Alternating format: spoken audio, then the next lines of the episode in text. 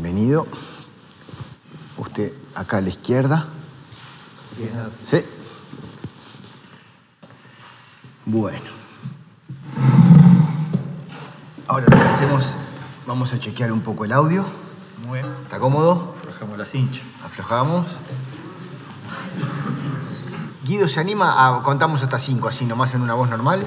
Uno, dos, tres, cuatro, cinco. Perfecto. ¿Estamos?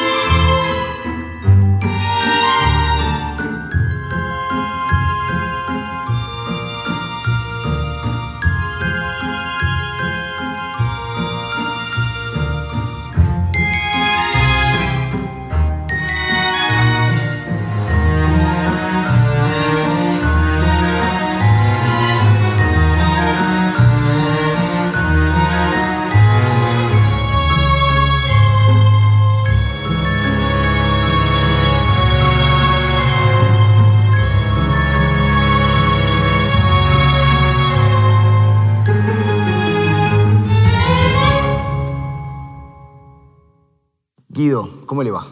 Muy bien. ¿Qué Que- andamos? Quedamos de tutearnos, pero ya empecé y lo traté de usted. ¿Cómo te va? Bien, bien. Bien. ¿Qué andamos? ¿Cómo fue la selección de objetos? Bueno, en parte las cosas que tenía más a mano de lo que era significativo, ¿no? Vamos a empezar cronológico. Imagino que el primer objeto que tendríamos que agarrar es la foto en blanco y negro, ¿no? Sí. Con permiso. Acá digamos que Guido Manini Río con 6, 7. Sí, sí. Seis, siete años. No lo tengo claro cuál era mi edad, o capaz que menos, ¿no? Con un zorro de la mano. Esto es en el jardín de mi casa cuando yo era chico. Teníamos ahí una cantidad impresionante de animales, una variedad de animales. Mi padre era un hombre que quería mucho a los animales y le gustaba tener de todo tipo. Pero cuando llegaba un zorro ya me llama la atención. ¿Qué más había? Ah, había de todo. Este, Pero había un... Ah, Primero que nada, había lo normal en cualquier casa, perros y gatos. ¿Perros ¿no? y gatos? Perros, perros había media docena, gatos eh, también tres o cuatro.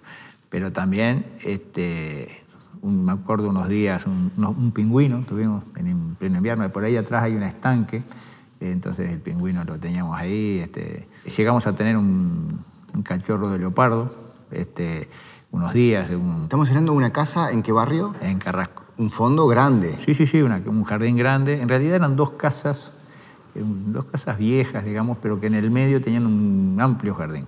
Y en ese amplio jardín había, eh, bueno, eh, todo tipo de animales. Este, llegamos en una pecera dentro de la casa teníamos una víbora, por ejemplo. Este, cosas así. También leí un cisne. Teníamos cisnes, más de uno, eran como tres cisnes. Ahora, ¿era legal tener todos esos animales en un jardín de una casa de Carrasco? Y bueno, seguramente no era lo previsto, lo autorizado. Mi padre, eh, creo yo que tenía amistad con algún zoológico, con algún dueño de algún zoológico o algún administrador de algún zoológico. Nunca lo pudiste averiguar. No sabés bien cómo llegaban No, esos no animales. Y mi padre iba mucho a 33 y cuando volvía seguramente, creo que el leopardo fue del zoológico de Minas, que se, se lo dieron, pero después lo tuvo que devolver, ¿no? digamos, lo tuvo un par de meses cuando empezó a agarrar volumen el animal. Este, Un leopardo en el jardín de la casa. Sí, sí, pero era un gatito grande, ¿no? Era un gato, era algo precioso, me acuerdo que todos jugábamos con él. Pero claro, empezó a tomar cierto eh, tamaño y hubo que devolverlo, llevarlo de vuelta. Y, y lo más característico que tuvimos siempre en esos años eran águilas. Teníamos eh, dos águilas, me acuerdo una águila mora, y una, eh, que es la común en, en campaña, pero aparte una águila clarita, de, digamos gris de pecho blanco, Creo que en una jaula no, había una jaula. no, sueltas en el jardín.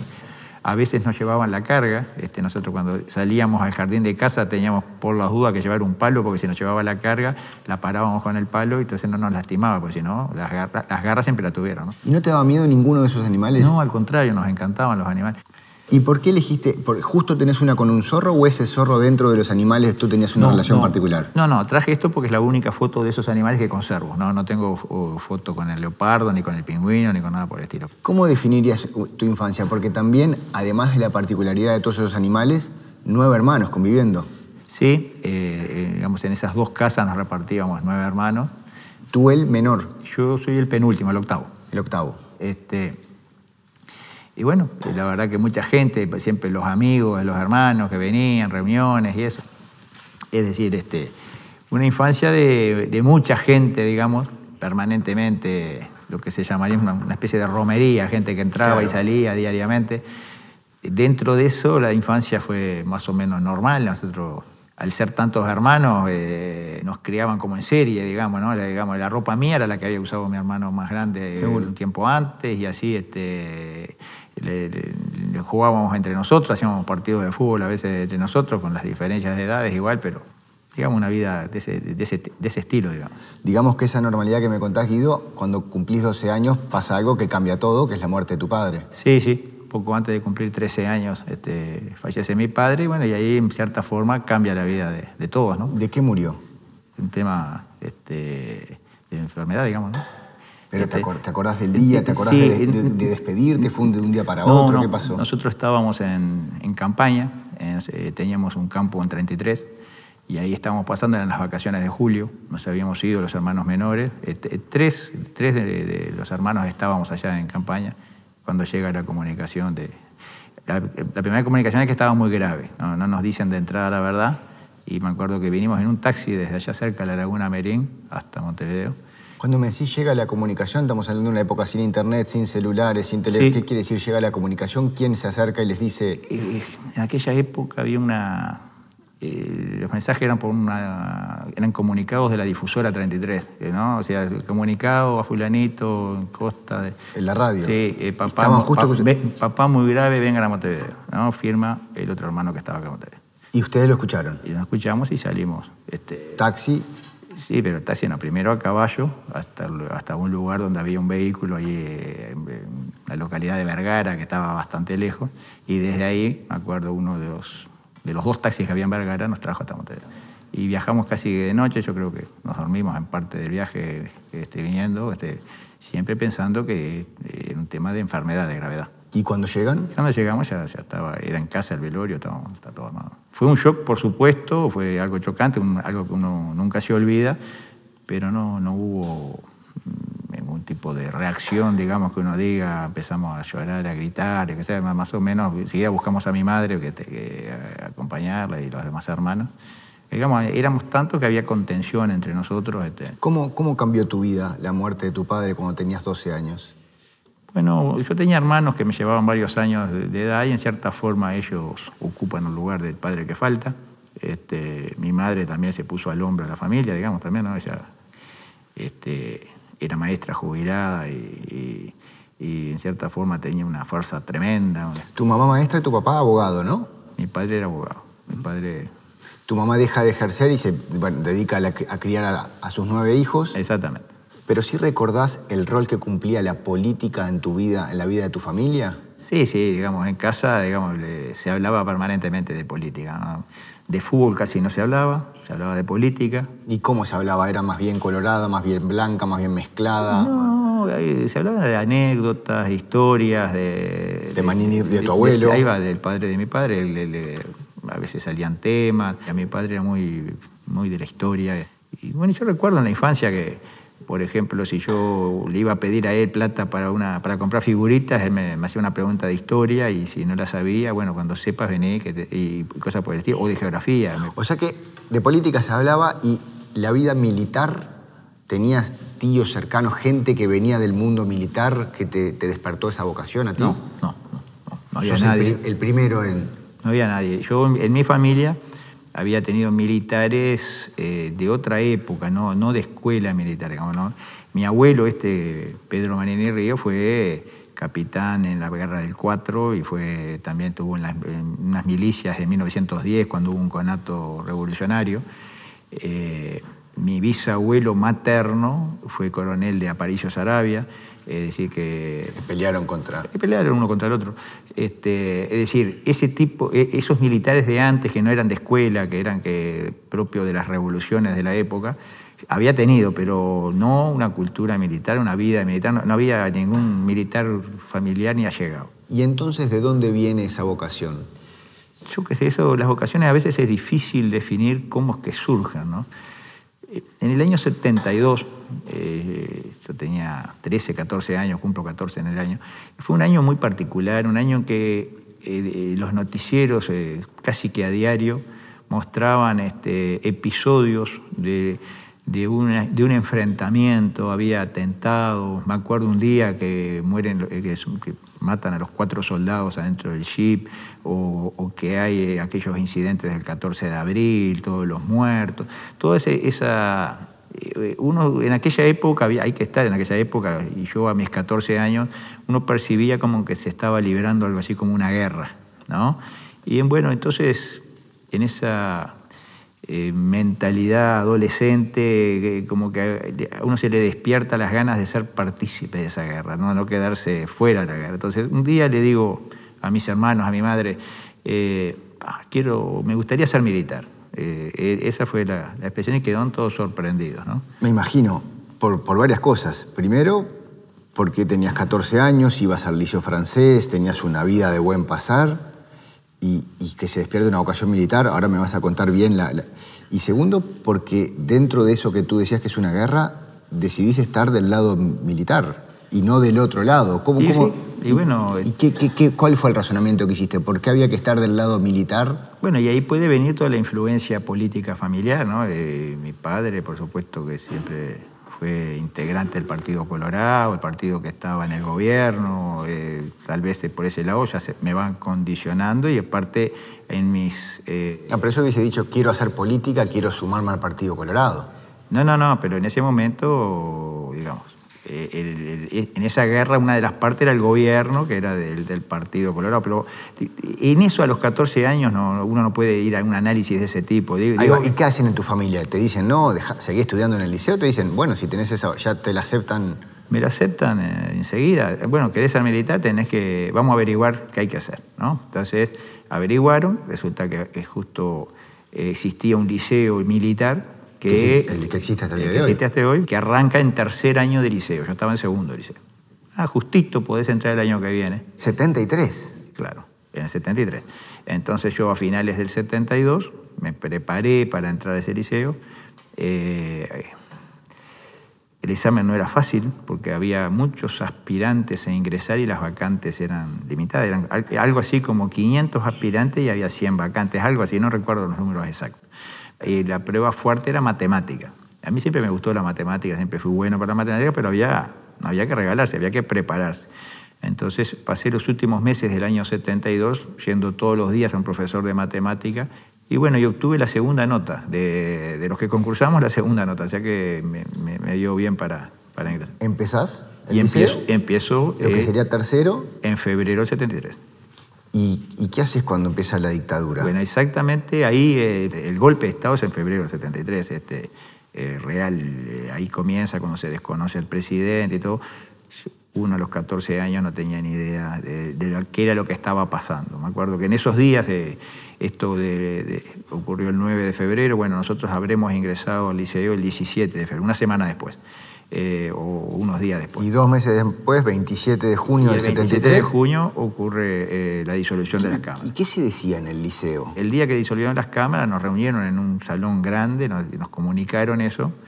Este, eh, nos dijeron, bueno, ustedes ahora estén con cuidado en la, en la, calle porque estábamos todos uniformados de liceo militar, un saco azul con un escudito de liceo militar.